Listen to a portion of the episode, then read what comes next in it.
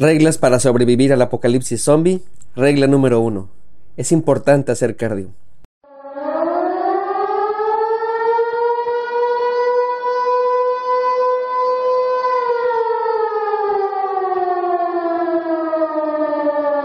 Estarán de acuerdo conmigo que en muchas ocasiones nuestra familia se convierte en un campo de batalla. Y decirlo así tal vez nos quedamos cortos, entre gritos, groserías, desplantes, vicios, malas decisiones, traiciones, abusos, golpes, maltrato y mucho más. En realidad es un apocalipsis.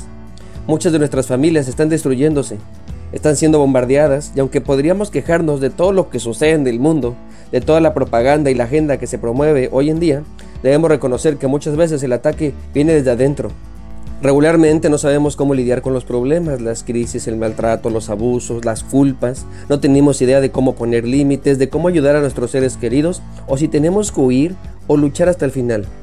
La familia es algo importante. Es algo que tiene un impacto muy profundo en cada ser humano. Influye nuestra manera de enfrentarnos al mundo, afecta nuestra cosmovisión y aunque no nos define del todo, sí nos forja. Sí influye en nosotros tanto de manera positiva como de manera negativa. Todos sabemos que una familia que no funciona bien ayuda a formar personas disfuncionales, gente que no se adapta adecuadamente a la sociedad. Dicho de otro modo, una familia tóxica genera personas tóxicas. Podemos decir que el virus se pasa de persona a persona. Esto me recuerda a los zombies. Aunque originalmente la palabra zombie está relacionada con prácticas paganas que tuvieron origen en África, hoy en día ninguna persona lo ve de esa manera. El lenguaje evoluciona, por lo tanto el significado ha cambiado. Ahora se relaciona a los zombies no con algo religioso y oscuro, sino con un virus tóxico. Ya no es magia, sino se trata de una epidemia. Esta imagen fantasiosa de contagiarnos unos a otros y convertirnos en muertos vivientes refleja lo que algunos de nosotros vivimos en nuestra familia. En algunas casas se escucha decir, ya me contagiaste de tu mal humor. Si vas a estar así, vete porque nos pones mal a todos. Con tus actitudes siempre logras sacar lo peor de mí. Ya estás igual que tu padre, nunca quieres hacer nada. Ya estás igual que tu madre, de histérica. Además de estas y muchas frases más, también no es extraño que en una familia con problemas de alcohol herede los mismos vicios las siguientes generaciones. Una hija que ha visto que su madre es golpeada muchas veces permite que se repita tal tragedia. Un hijo que sufre maltrato en el núcleo familiar en ocasiones repite dichos patrones. Desde un punto de vista muy purista, podemos decir que todas las familias son disfuncionales, todos somos tóxicos, no hay ninguna perfecta. Sin embargo, entender esto nos puede ayudar a captar algo importante. Todos podemos mejorar. Si todos tenemos algo mal, si todos en cierta medida tenemos algún defecto, eso quiere decir que podemos corregirlo. Por lo tanto, no deberíamos normalizar ni justificar ningún comportamiento tóxico, aunque dicho comportamiento está en la mayoría de las familias. Decir que todos lo hacen no lo hace correcto. También en ese sentido muchas veces estamos como zombies, viviendo el apocalipsis en casa sin hacer nada para corregirlo. Nos habituamos a esa dinámica perniciosa. A veces ya ni nos damos cuenta de los comportamientos tóxicos debido a lo acostumbrado que estamos. Estamos viviendo en automático, tratando de sobrevivir a un día más en este planeta. Estamos tan hartos de estar peleando con todo y contra todos que lo único que queremos, dice el jefe de familia, es ver la tele en paz. El apocalipsis zombie es una realidad en muchas familias. No por nada, en el año 2018 el término tóxico fue elegido como la palabra del año por el diccionario Oxford. En estos tiempos de pandemia, ustedes y yo somos mucho más conscientes de la transmisión de contagios. Sabemos que hay que cuidarnos, usar cubrebocas, lavarnos las manos, usar el gel antibacterial, tener una sana distancia, tratar de no salir para no contagiarnos y para no contagiar a nadie con este virus llamado COVID-19. Pero ¿qué hacemos con nuestra familia? Todos teníamos un familiar tóxico, un primo, un tío, un hijo, un hermano, un padre, una madre, un suegro o una suegra malévola, fría y calculadora, hija de Nabucodonosor, filistea hasta los huesos, mala como Goliat, astuta como serpiente y destructora de mundos como Thanos. Perdón, perdón, ya me proyecté. Lamentablemente, muchos al estar inmersos en estas dinámicas familiares tóxicas han utilizado estrategias que desde mi punto de vista no son las más recomendables. En este apocalipsis zombie algunos han utilizado cubrebocas para defenderse. Prefieren ya no decir nada. Ya están hartos de estar dice y dice a los demás lo que tienen que hacer. Así que prefieren ya no decir nada, quedarse callados y ver cómo arde el mundo. El uso de gel antibacterial también ha sido utilizado en las relaciones familiares. No quieren infectarse con nadie ni con nada. Para ellos los demás son los tóxicos. Lo peor de todo es que no saben que ya están infectados. Con esto no quiero decir que todos tengamos una personalidad tóxica, pero sí creo que todos en algún momento hemos tenido comportamientos inadecuados, celos, traición, inseguridades, egoísmo, soberbia, venganza, etc.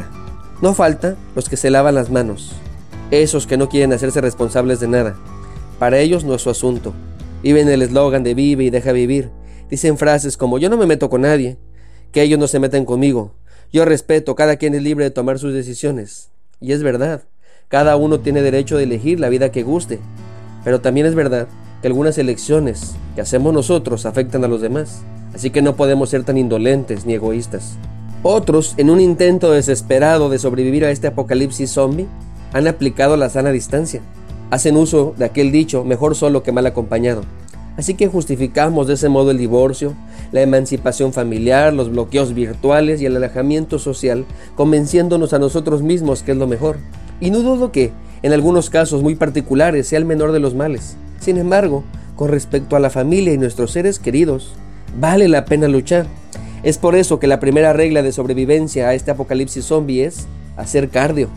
Tenemos urgentemente que fortalecernos el corazón, y no me refiero a que salgamos a correr o a hacer cualquier otro ejercicio cardiovascular, sino que tenemos que aprender a amar. Se dice que si existiera un apocalipsis zombie de verdad, los primeros en morir serían los gorditos. Si tenemos el corazón fuerte, podemos correr la carrera hasta el final de la vida. El apóstol Pablo enseñó que el amor es paciente y bondadoso, no es envidioso, ni presumido, ni orgulloso, ni ofensivo. No exige que las cosas se hagan a su manera, no se irrita ni lleva un registro de las ofensas recibidas, no se alegra de la injusticia, sino que se alegra cuando la verdad triunfa. El amor nunca se da por vencido, jamás pierde la fe, siempre tiene esperanza y se mantiene firme en toda circunstancia. En otras palabras, el amor puede con aquel familiar tóxico. El amor puede hacernos sobrevivir a cualquier tipo de apocalipsis.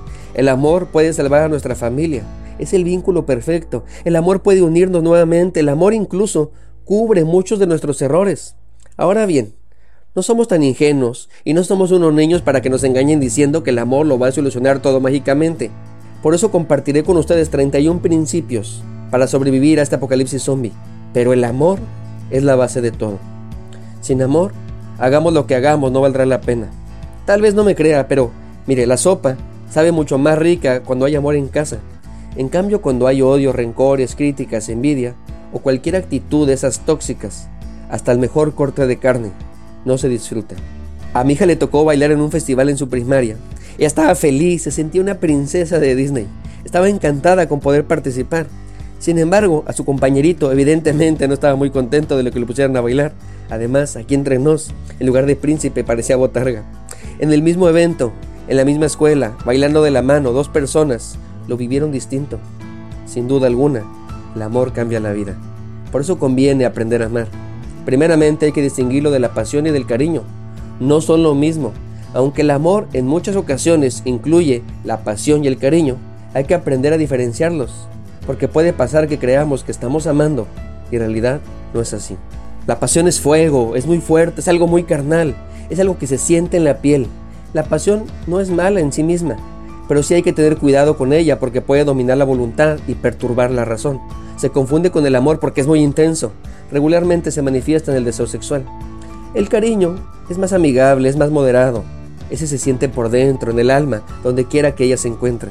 Es un sentimiento que nos conlleva a cuidar, a tener una atención, a preocuparnos, a ser agradecidos se confunde con el amor porque regularmente se manifiesta en términos muy amigables, se siente bien y además crece con el tiempo, a diferencia de la pasión que se disminuye al pasar de los años.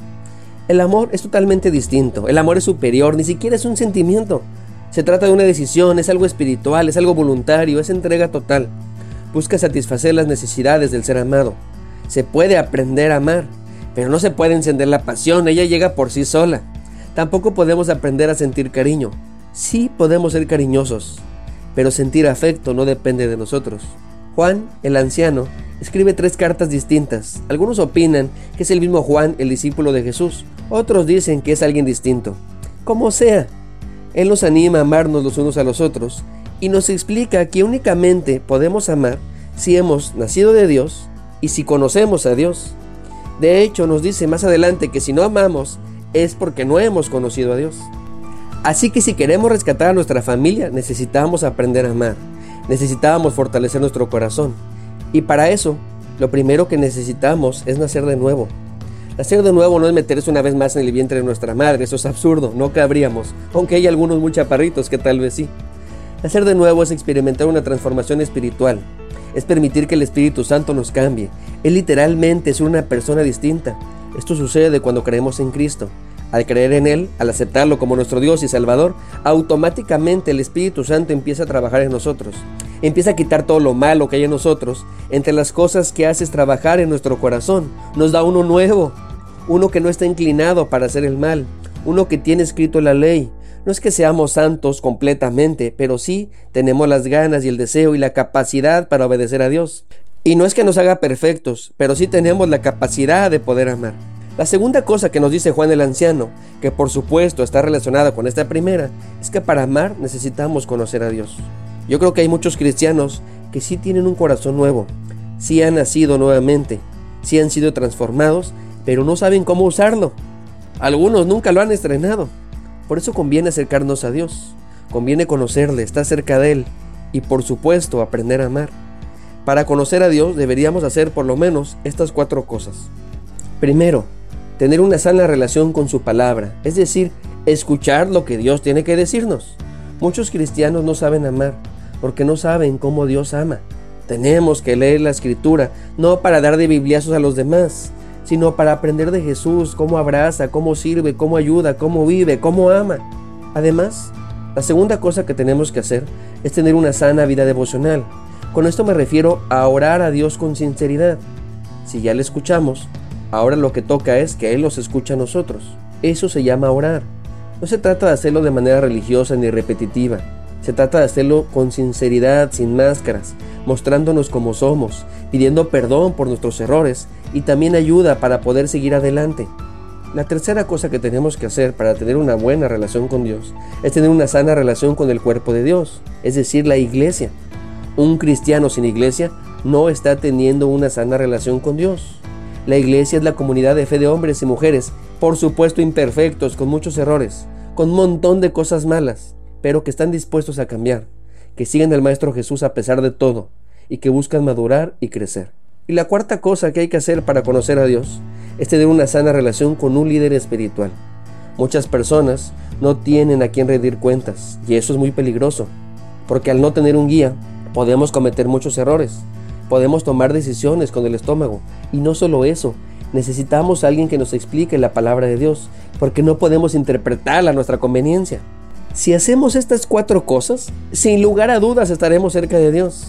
Sé que hay muchos creyentes, muy buenas personas que sinceramente intentan estar cerca de Dios, pero no hacen ninguna de estas cuatro cosas o no hacen alguna de estas cuatro cosas.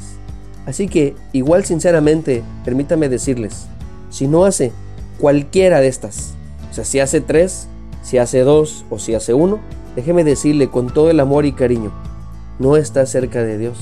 Por lo menos, no el Dios que enseña la Biblia. Si realmente queremos aprender a amar, no es suficiente con hacer de nuevo. Hay que tener una relación con Dios, caminar con Él, aprender de Él, escucharle, desahogarnos, tener una relación con su cuerpo y por supuesto dejarnos guiar, someternos a los líderes que Él mismo nos ha puesto. Así que, haz cardio, ejercita tu corazón, corre a los brazos de Dios, conoce a Cristo, aprende a amar. No se trata de señalar a los demás como los tóxicos, se trata de permitir que Dios nos sane a nosotros. Se trata de sobrevivir al apocalipsis zombie. Soy el pastor Alex Cunillé y estaré orando por ti y por tu familia.